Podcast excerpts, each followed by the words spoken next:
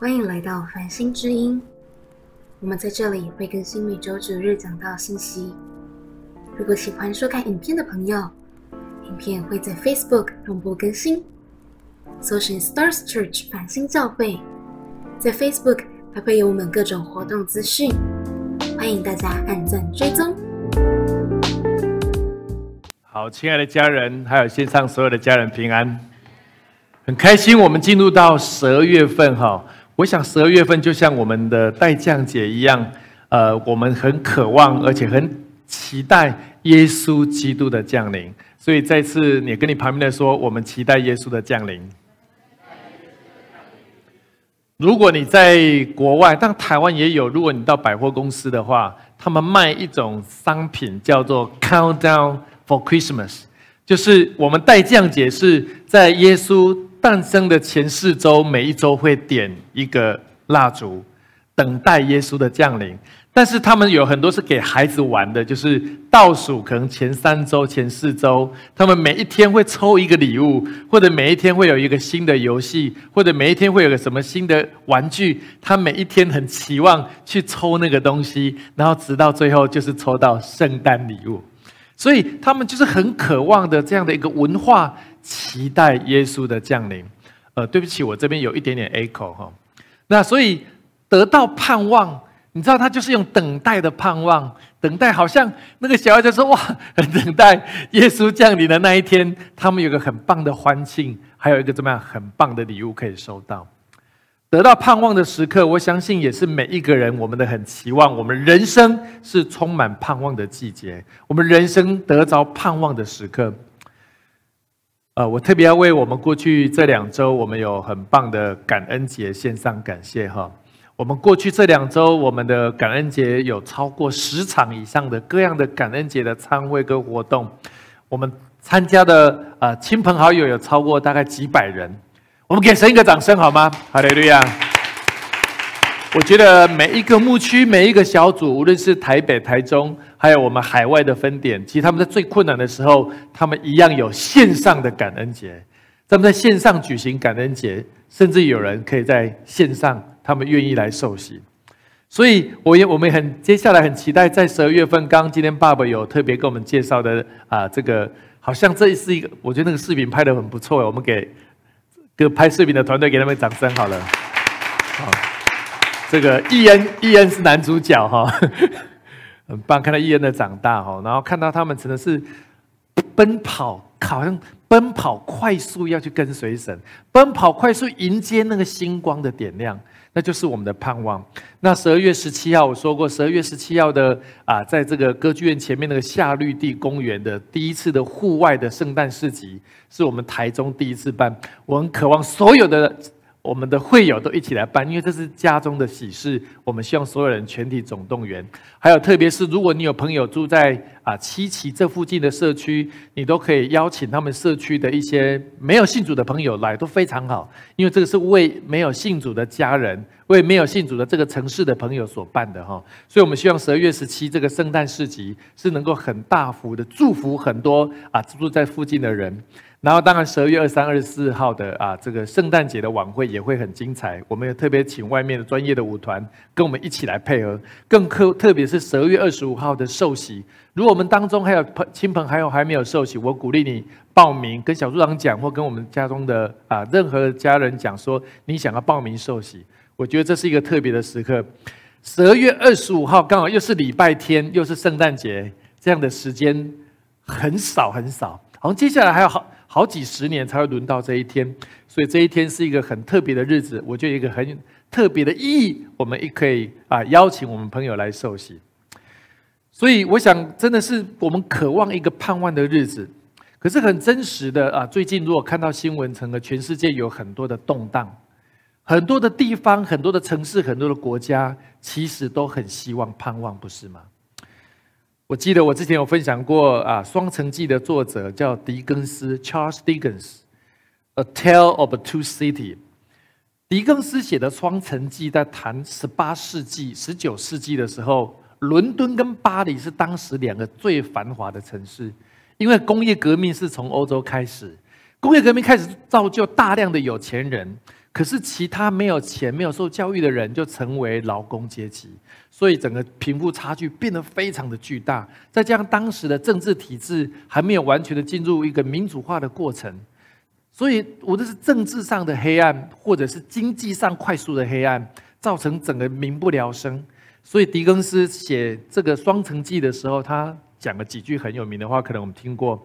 他说：“这是最好的时代，也是。”最坏的时代，这是智慧的时代，也是愚蠢的时代；这是信仰的时代，也是怀疑的时代；这是光明的季节，也是黑暗的季节。好像当时有很多的黑暗，可是人们在黑暗当中渴望看到光明。很多人似乎表面看起来光鲜亮丽，可是他们生命当中充满了许多的忧忧愁，许多的苦楚。狄更斯很精准的描述人性在那个社会当中许多的挣扎跟翻腾，无论是很低阶层的人，很高阶层的人，他们都面对他们很多不同的问题。可能无论是什么阶层的人，他说，只有你内心有盼望的人，才知道如何去走向一个新的世界。阿门吗？无论你的状况如何，可是只有真正有盼望的人，你才能够得到真实的喜乐。所以我今天特别要来讲说，什么到底为什么人们期待这个盼望？到底耶稣降临的这个盼望，到底对我们影响有多大？我在描述耶稣降生的之前的那个时代，其实就跟狄更斯讲到欧洲那个时代也是一样。其实我们今天的时代也是一样。我们礼拜六在祷告会的时候，特别啊，星光祷告会也特别为乌俄战争来祷告。你知道，进入冬天那个打仗是非常困难的。因为没有天然气的时候，完全没有办法供暖的时候，其实你要对老百姓的生活影响非常的巨大。而且过去的三年的疫情，还有很多地方的封城，造成人们心中很多的压抑，渴望有一个新的改变。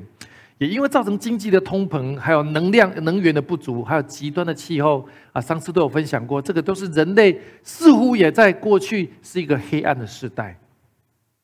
耶稣诞生前的时代也是一样。耶稣诞生前，从旧约到新约，大概将近有三百多年，似乎失去了上帝的启示。他们经过波斯，以色列人被波斯帝国所灭之后，这些人好像国怎么家破国亡？家破国亡之后，当然陆陆续续有些返回他们的地方。返回地方之后，接下来很快的亚历山大大帝兴起，希腊又开始席卷了整个中东，他们被希腊统治。你在希腊统治的时候，希腊人做一件事情，竟然把我们很有名的宙斯，好，我们宙斯就是一个一个神嘛，对不对？把宙斯神放到圣殿里面，他们希望以色列人不要再拜神，就拜宙斯。甚至有人把以色列人最忌讳的什么猪是不解的，对，把猪当成祭物献到圣殿，造成有个马加底的一个新的革命的运动。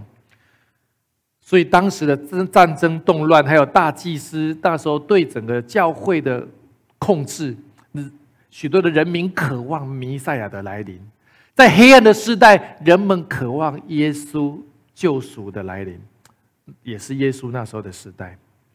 我们今天看两个经文，这个两个经文是比较特别的经文。第一个经文是比较特别哈，在以赛亚书的十一章第一节我们一起来读来，从耶西的本必发一条。从他根生的枝子必结果实，然后在第一个经文我们更比较熟悉，在以赛亚书的九章六节，我们一起来：因有一个婴孩为我们而生，有一子赐给我们，政权必担在他的肩头上，他名称为奇妙测试，全能的神，永在的父，和平的君。我们一起来祷告，亲爱的耶稣，我们宣告你的话语。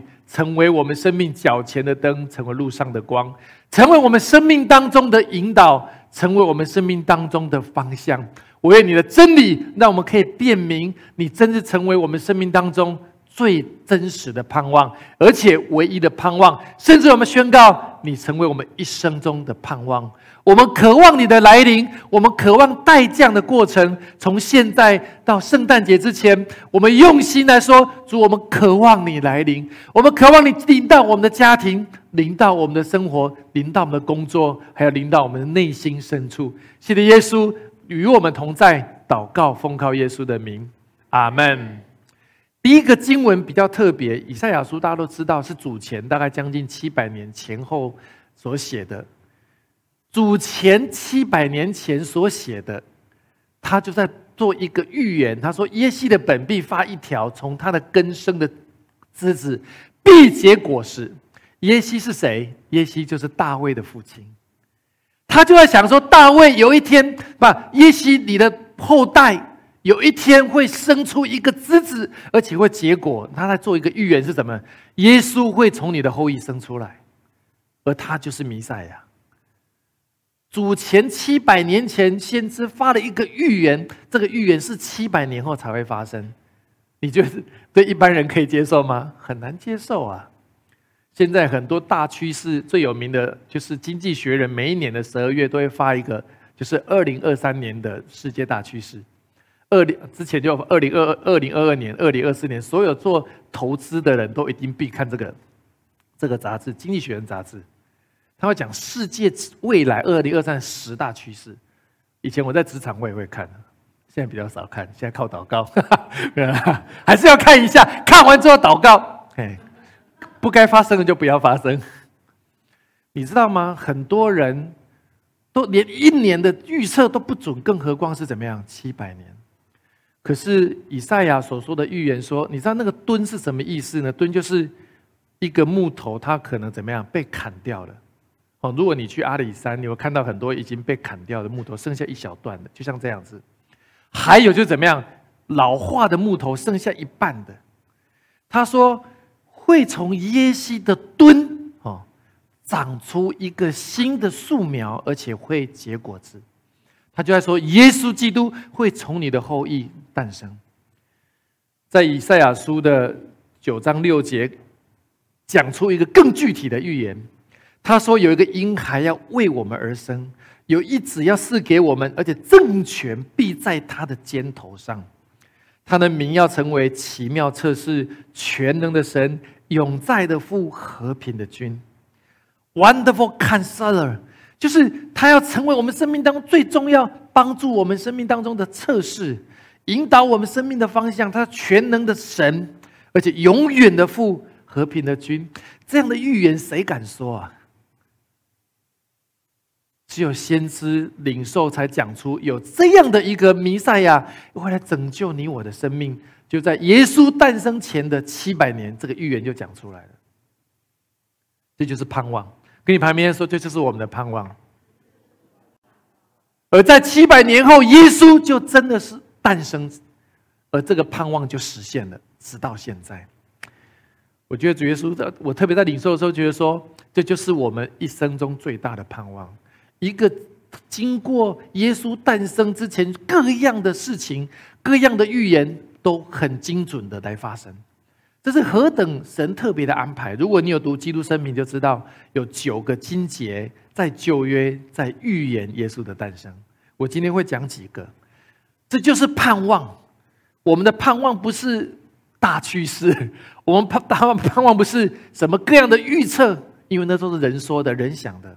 只有神的话的盼望才是真正的盼望，所以来分享到底什么是盼望啊？我们看到刚刚那个啊，这个就是树墩里面长出一个全新的树种，而这是神的预言，而且它一定会发生。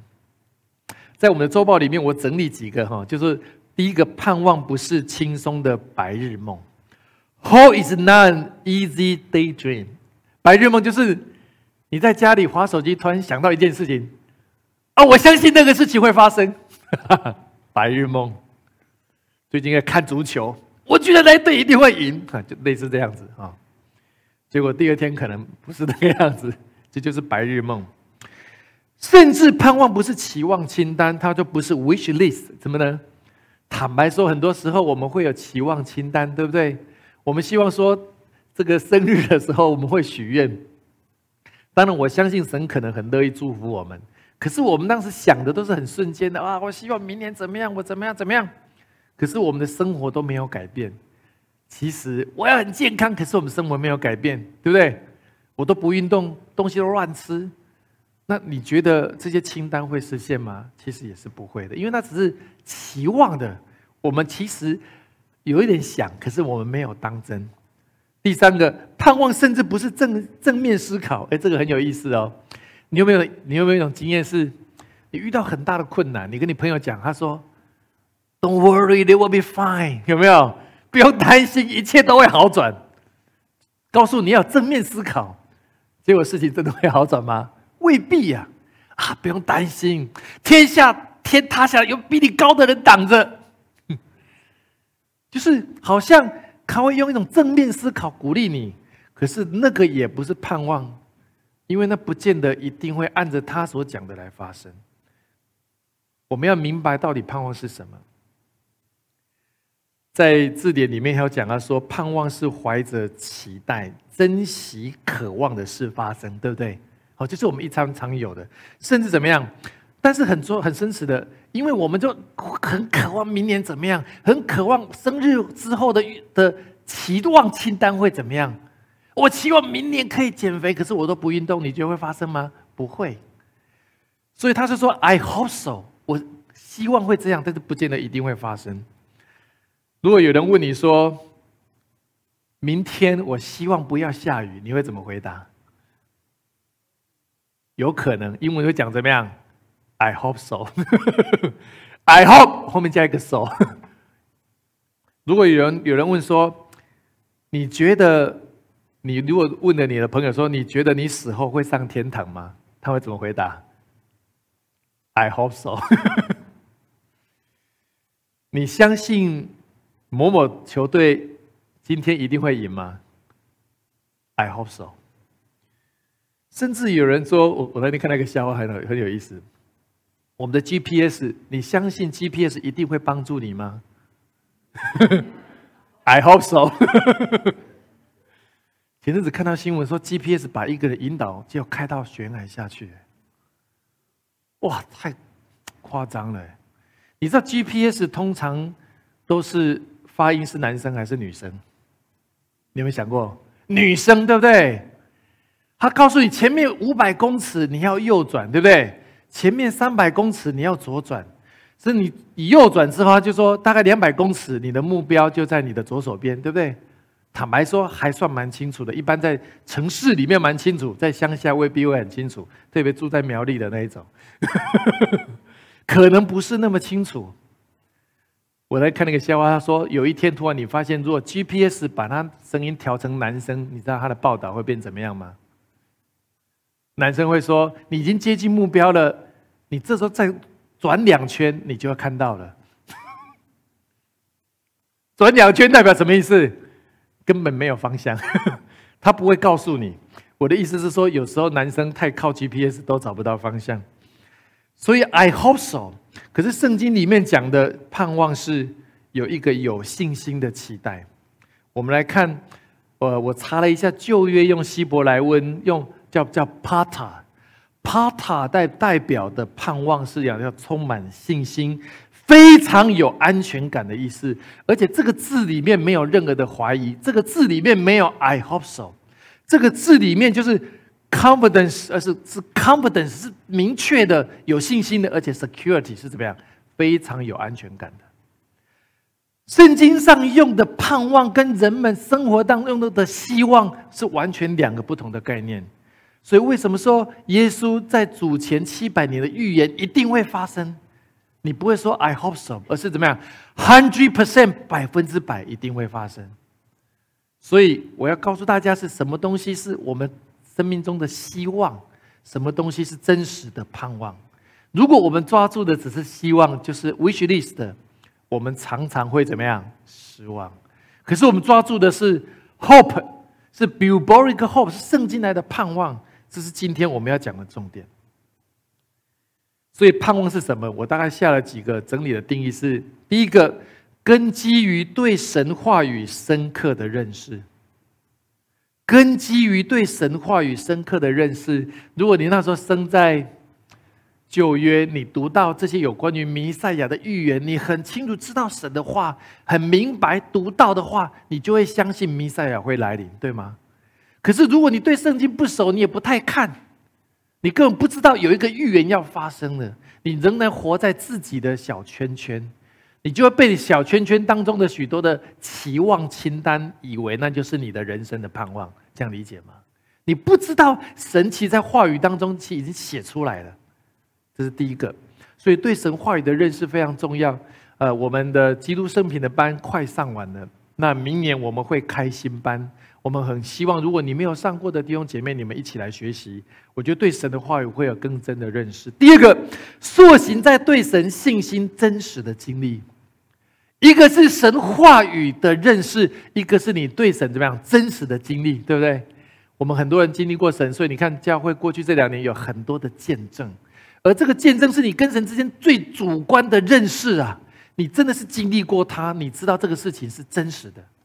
无论别人讲东讲西，可是对你来讲怎么样？你真实的经历耶稣，所以你的信心是从里面长出来的，而这是成为你最真实的盼望。第三个盼望是唯一的来源，就是神自己。其实也不是环境，乌俄战争结束之后会不会好一点？其实没有人知道。这经济通膨什么时候结束，也没有人知道。我觉得唯一的盼望就是神自己。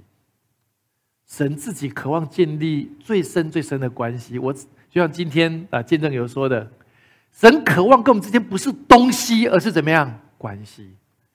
我们常常跟神求东西，可是神说：“孩子，你需要是跟我建立最直接的关系，因为有我就有了一切。”大家同意吗？因为你拥有神，就是拥有神全部。但是我们常常要的是身外之物，所以盼望唯一的来源就是神。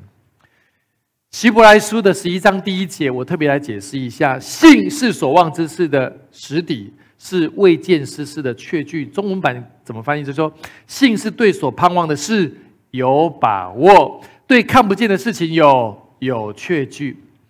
所以你又问我说：“冰神，那到底信心跟盼望到底是怎么一回事？”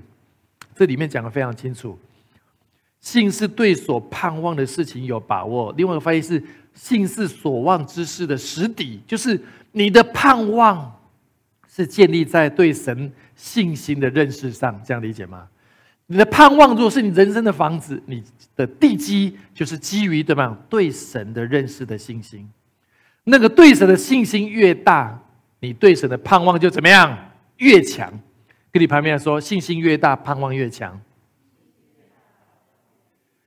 那信心就我刚前面说的，一个对神话语深刻的认识，对神怎么样真实的经历，你对神就会有信心，而你的对他的盼望就会越来越强。有一个故事是这样子：一九五零年，有一个牧师，呃，非常优秀的牧师，在美国一个非常大的教会，在牧会。那因为教会很大，所以牧师非常多，然后他们就很可能要选这个人当未来的主要的主任的牧师。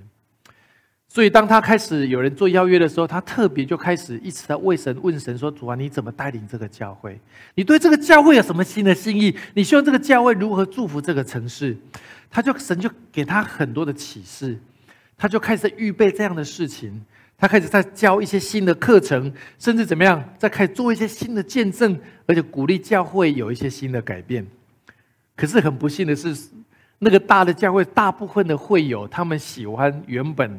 很聚会比较轻松的方式，他们对于新的改变他们无感。他说：“牧师，我们只知道你很认真，很愿意做，但是你不要做太用力，你不要做太多，你不要带领我们走太远。我们只要过像以前那样的日子就好了。”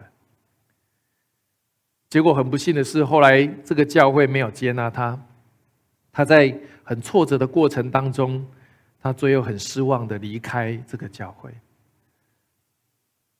他坦白，他可以充满抱怨、苦读、怨恨，他有很多的挫折，因为他那么用心，他甚至觉得说他比这很多的人更用心，可是他没有得到接纳，他非常的痛苦。可是他后来说，他对神说：“主啊，我基于我对你的认识，我对你带领我的人生，我有怎么样？我有盼望。即使我在最大的谷底里面，我对你带我的人生，我有一个盼望。很特别的，后来过了一段时间。”有一些弟兄姐妹跟他有相同的意向跟干劲，他们就一起出来建立一个新的教会。可是原本那个教会几千人，后来他们找到了一个教会很小，大概就是可以坐九十个人的空间，跟我们差不多。就这样，他们开始一个小的教会，从零开始，胼手知足，全部从零开始，非常的辛苦。可是后来，这个教会的名称叫做胡木教会。如果你知道胡木教会的话，就是 Joy Austin 在德州的教会。这个教会现在有四万五千人，成为影响全美国最大的教会。而之前他的教会后来就没落了，因为他们。对神没有那么深的渴望，还有盼望，他们以至于这个新的教会成为神使用的教会。亲爱的家人，说真的，我们在寻求盼望的过程很真实，我们越遇到类似这样失望的事情。可是如何克服失望，是我们维持盼望非常重要的关键点。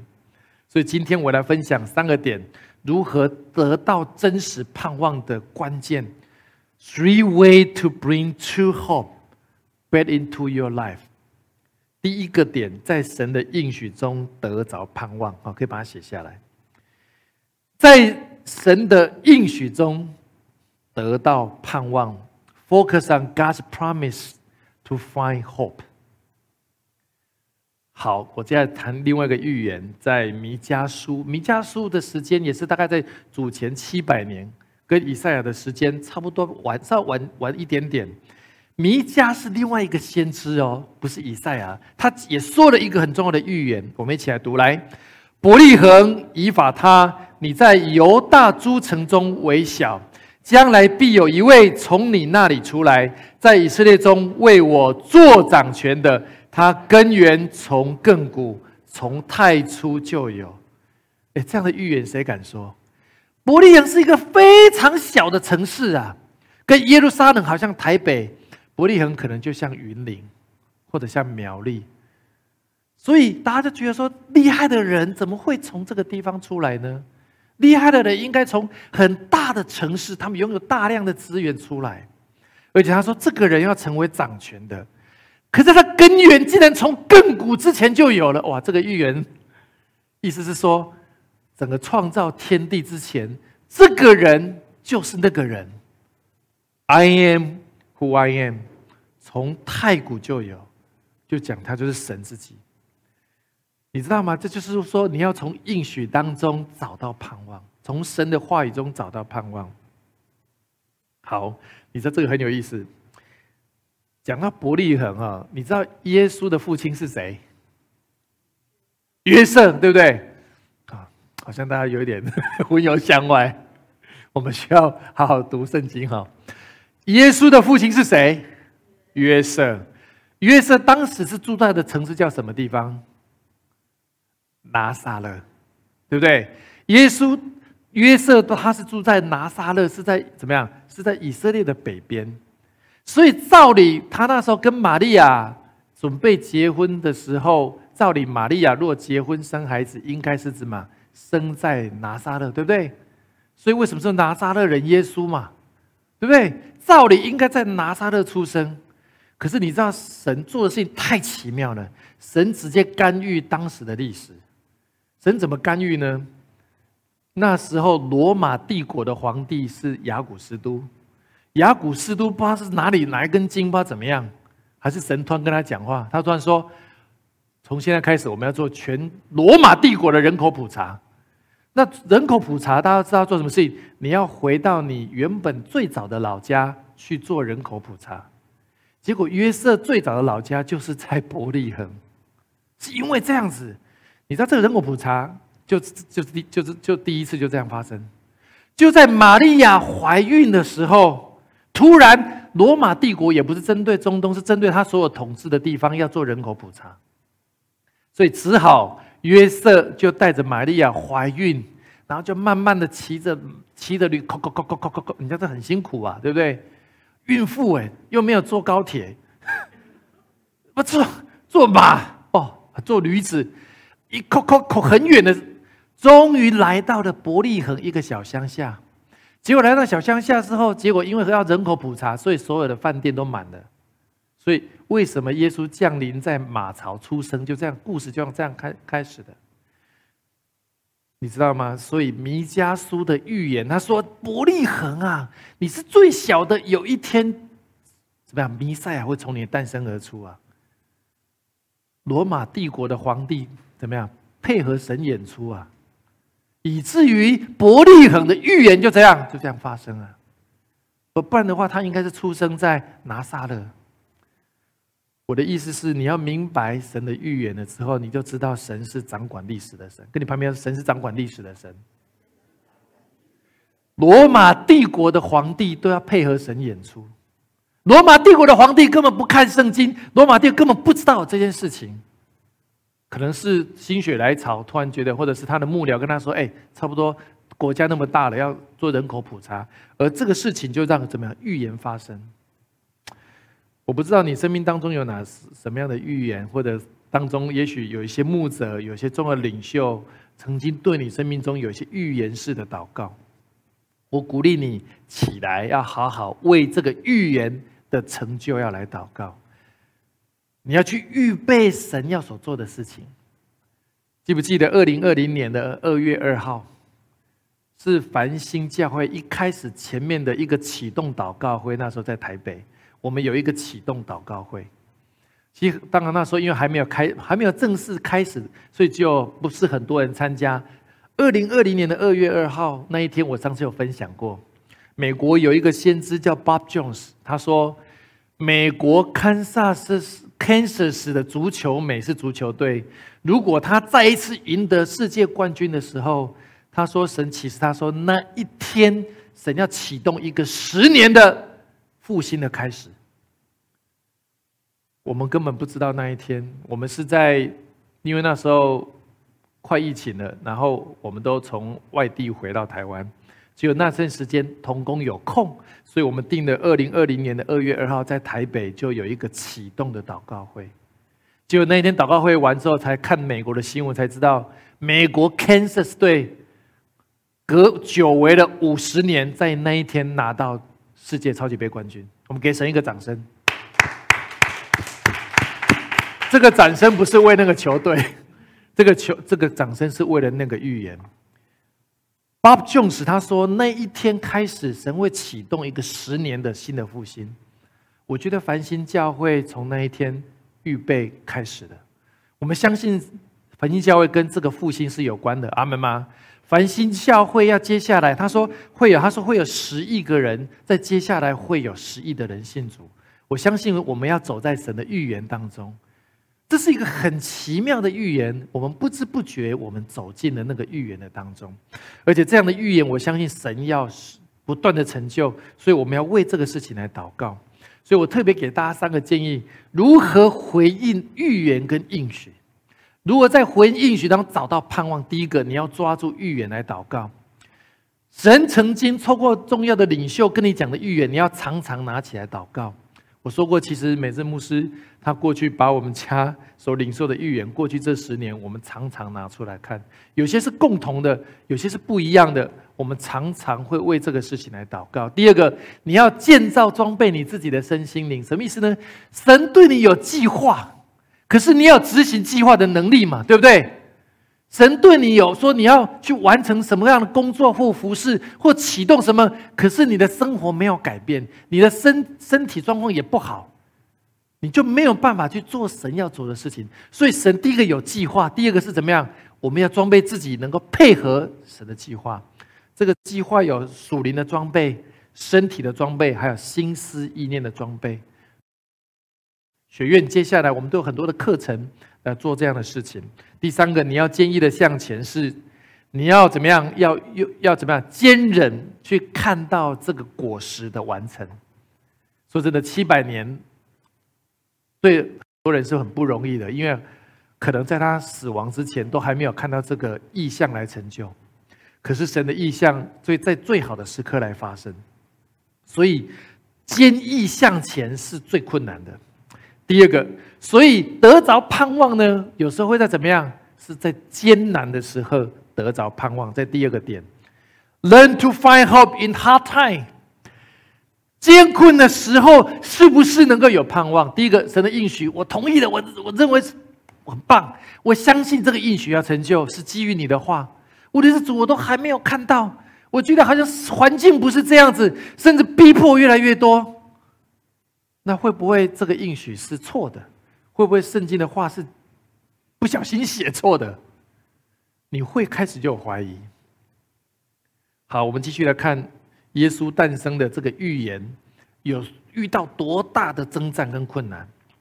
马太福音的第一章是八节到第十九节，我们来一起来读。来，耶稣基督降生的事记在下面。他的母亲玛利亚已经许配了约瑟，还没有迎娶，玛利亚就从圣灵怀了孕。她的丈夫约瑟是个异人，不愿意明明的羞辱她，想要暗暗的把她给休了。你你觉得任何一个男生可以接受吗？你跟你女朋友已经订婚了，啊，突然盖下他跟你说她怀孕了，哇，怎么办？扒下去？这是这发生什么事情？啊，我们不是讲好了吗？啊，怎么会发生这种事情？你一定很难接受。约瑟会想说：“主，这不是我们祷告很久，我们就是要清楚你的对我们带领，我们要结婚了。啊，难道我祷告错吗？这个预言到底是发生什么事情？我相信约瑟当时会非常怎么样？失望，对不对？会非常怎么样？挫折，甚至会非常的愤怒。可是圣经他说，约瑟是个艺人，约瑟约瑟是一个敬拜神的人，约瑟是个聆听神的人，约瑟是祷告的人，怎么办？他很爱玛利亚，可是事情已经发生这个样子，他知道他这不是他做的，所以他想做一个东西两全其美，他不要让他失面子，也不要让自己失面子，想说暗暗的，因为如果公开被羞辱。玛利亚可能在当时的律法，可能要被石头打死，所以他为了保护玛利亚，就想干脆就当成啊婚 婚礼无限期延后，就延后到这这这没有就对了啦，啊他自己就人家问起啊还在想啊就这样想说就把他暗中给休了。我想约瑟任何人遇到这个情况，其实这个预言就很难走下去了。其实他们如果一旦分开，这个事情就结束了，这个戏就结束了。结果天使来对约瑟说：“你要把她娶过来，因为她所怀的是圣灵的怀孕，是你难以想象、你不明白的。但是神说这是圣灵亲自的怀孕，而以至于你必须为了他担负这个责任，这个也很困难啊！半信半疑，说你真的吗？”是真的圣灵的怀孕，还是他跟谁怎么样？你为了要，哦，这个都都很困难。第一个我要顺服，第二个是好，那我真的要结婚，那要正式办这个婚礼，但是我要把他娶进来。这个非常考验约瑟对神的认识，大家同意吗？非常考验约瑟对真理预言的认同。This is a hard time and hard choice. 这是一个艰难的时刻，这也是艰难的抉择。其实同同样，我我不我不我不多讲。同样在玛利亚那一边也发生同样的事情。玛利亚是个非常敬虔的女子。有一天，神跟她说：“你接下来怀圣灵的孩子。”玛利亚说：“我不要。”人家怎么想我？万一怎么样怎么样？我会被那石头打死。那找别人算了。玛利亚可以很真实的拒绝嘛？对不对？以当时的民情，当时都他可以拒绝。玛利亚面对同样一个艰难的时刻，可是他认愿意顺服神，这就是他们两个最困难的。现在家人，这就是我们常常面对的，在盼望当中等候过程的许多的失望，以至于我们很容易就怎么样放弃了。我今天在为这个祷告的时候，我特别有种感受，我特别要为。你生命当中有失望的人来祷告。你曾经有失望过的，请举手。我想每个人都有，对不对？大大小小。也许你曾经对学校失望，如果是学生对老师失望，甚至你可能对你的父母亲失望过，甚至你对你的职场工作你也失望过，甚至你对你的感情曾经也失望过。甚至我必须说，也许我们当中有些人对你的婚姻也失望过。还有，你对于可能教会的领袖你也失望过，甚至你对教会是失望的，甚至你对这个社会非常的失望，社会发生的事情让你很痛心，甚至你对政府所做的事情你也不不能接受，对政府是失望的，甚至有时候我们对自己怎么样也失望，我们觉得自己不够好，我们觉得自己怎么会做这样的事情，我们没有办法接受。甚至你对神也会失望，同意吗？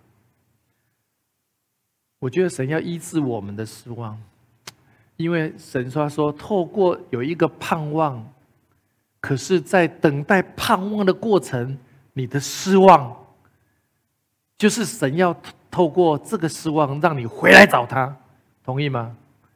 神要透过失望的时候，你回来找他，他要解决你失望的问题。如果约瑟说：“主啊，我不要娶玛利亚，算了，就就就就结束了，我也不要去教会了，根本都假的。”其实约瑟的失望让他就远离神，这个我们很熟悉嘛，对不对？这剧情都是这样演的，不是吗？可是约瑟仍然愿意回去找神，到底是怎么一回事？神，你给我交代，你告诉我。他回来问神。神就说：“好，那我告诉你，就这么一回事，你愿意接受吗？”神对他讲了，他就接受。所以，改变世界的耶稣就从他的后裔生出来。一个是如果放弃了，什么都没有，他就跟一般人一样的。可是他愿意接受，他整个人生完全不一样。约瑟成为永远被纪念的人。处理失望是一个很困难的事情。一般人处理失望会怎么处理？要么就怎么样？好啊，那我就报复你啊，对不对？极端嘛，我就走偏门嘛，甚至怎么样，就做一出格的事情，对不对？或者是，好吧，我就放弃了，躺平，对不对？我那我什么都不做啦，没有意义嘛，我做的也没有什么帮助，摆烂。最近不是在讲那个职场，在讲安静辞职吗？对不对？我虽然每天上班，可是我心中早就辞职了。开会尾到，什么都到，可是我的内心已经怎么样？辞职了。这个叫安静辞职。所以那个《论坛报》有后来有访问我对安静辞职的看法，你们有兴趣？你们可以去看。说一动做一动嘛，对不对？要么极端一点，就是做出格的事情；要么就是我就摆烂。约瑟回去问神：到底我要怎么办？这个动作。多了这个动作，改变了约瑟。跟你旁边说，回来问神很重要。无论你多么多么的失望，我必须说，我们家人，我们都曾经很失望过。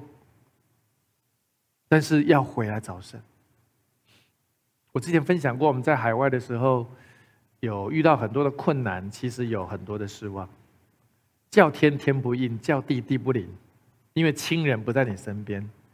最好的童工，都可能在很远的地方，可是我们就跟当地的童工建立起一个怎么样坚定不移的情谊。我们必须一起来，一起问神，到底我们要怎么做？我必须说，在艰艰困的环境里面，我们最好的朋友现在都在那里。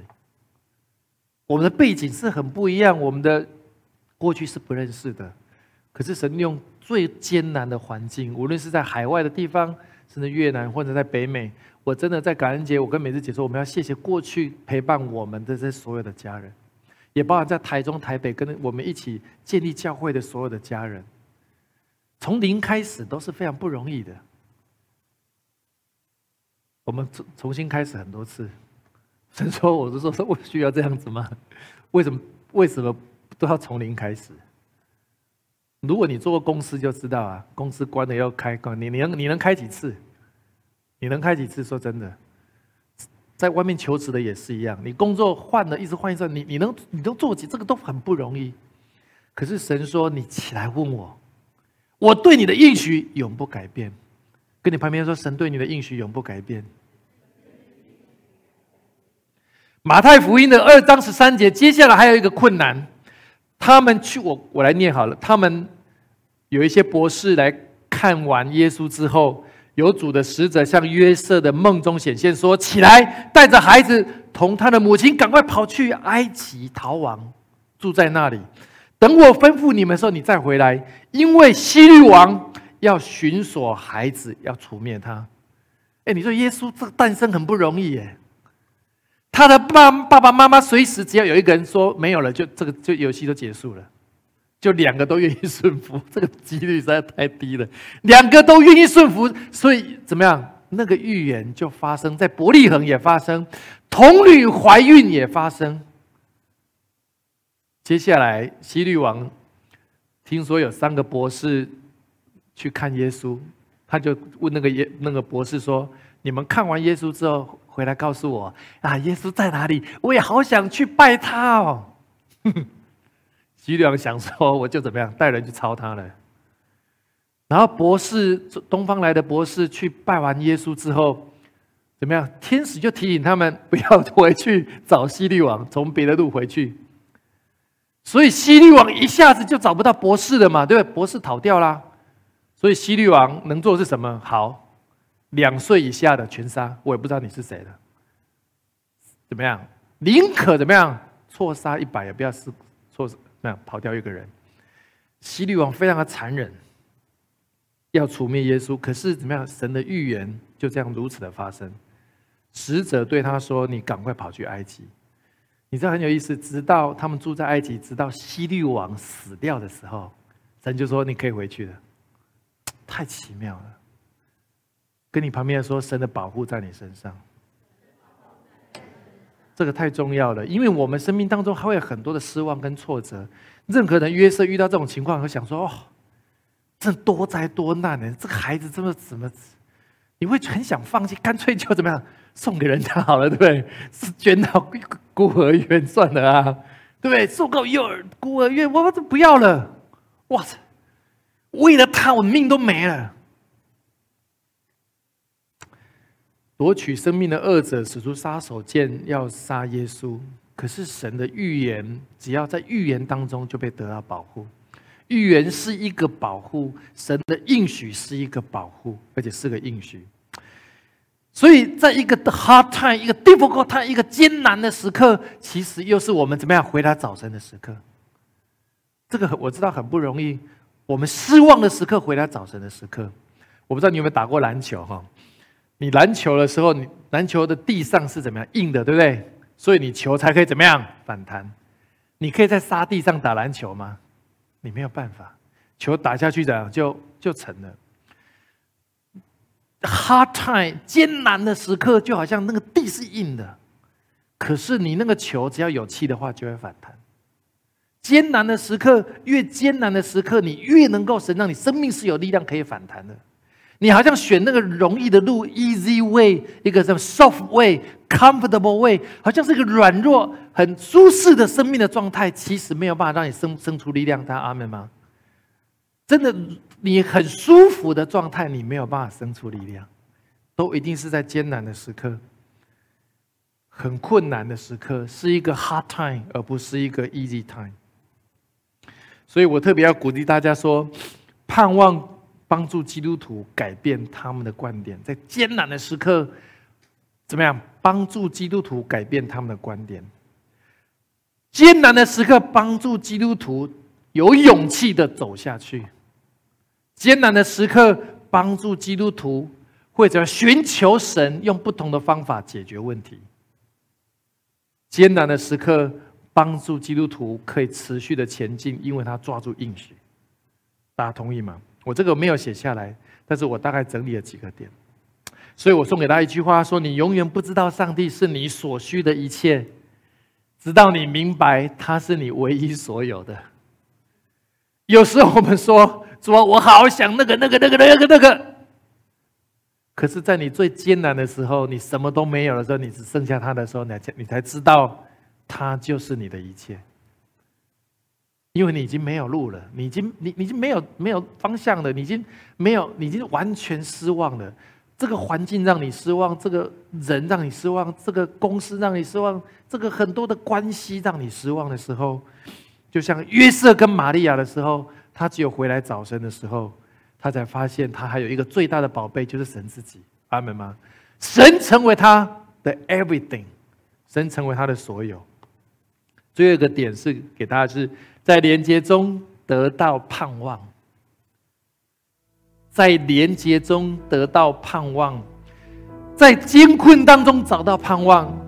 可是重要是 get connection to find hope。诗篇的一篇二到三节，这个我们很熟悉，我们一起来读来。唯喜爱耶和华的律法，昼夜思想，这人变为有福。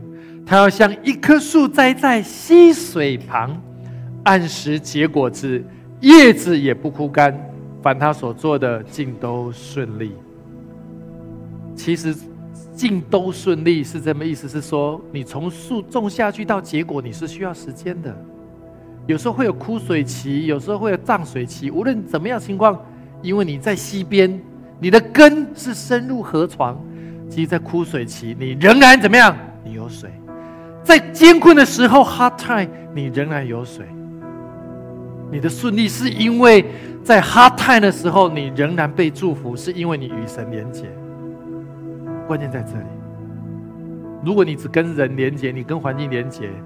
你的 hard time 可能没有办法那么快结束，因为人最后会让你失望，环境会让你失望，因为那不是从神而来。除非你跟神很紧密的连接，主啊，我遇到困难，我要来找你，像约瑟一样，像玛利亚一样。以弗所书的四章十三节，只等到我们众人在真道上同归于一，认识神的儿子，得以长大成人，满有基督长成的身量。另外一个连接就是跟弟兄姐妹连接，在你艰困的时候，如果你有这么棒的弟兄姐妹在你的身边，在小组里一起来祷告，一起来 RPG，一起来鼓励，让你就有力量一起可以走下去。所以我特别要为我们今天的弟兄姐妹祷告。无论你有任何的失望，也许是过去的事情，也许是现在的事情，或者你对未来仍然有些很大的担忧。我相信神要医治你的失望，好让你找到荣耀的盼望。我们一起来祷告，亲爱的耶稣，我们终于来到你面前，我们说圣诞已经来临，因为你已经降生，你就是那个最好的消息，你就是那个永不改变最大的盼望。如果我们当中有一些家人朋友，你还没有信主，还没有受洗。我特别鼓励你，可以在十二月二十五号可以报名来受洗，无论是你的孩子或者是大人都可以。我觉得这是一个对神盼望的一种认定，对神盼望的渴望。你想抓住这个盼望，成为你生命中的最大的盼望。如果有这样的家人，我祷告一句，你可以跟我一起祷告：亲爱的耶稣，亲爱的耶稣，我来到你面前，我来到你面前，我渴望，我渴望你成为我生命唯一的盼望。你成为我生命唯一的盼望，成为生命最大的盼望，成为我生命最大的盼望。我过去，我过去可能得罪人，得罪人，得罪自己，得罪自己，甚至得罪你，甚至得罪。求你赦免我的罪，求你赦免我的罪。我要更深的认识你，我要更深的认识。我要抓住你。我要抓住你，好让我成为新造的人。好让我成为新造的人。我如此的祷告，如此的祷告，奉靠耶稣基督的圣名，奉靠耶稣基督的圣名。阿门。谢谢您的收听，下周同一时间我们相约繁星之音。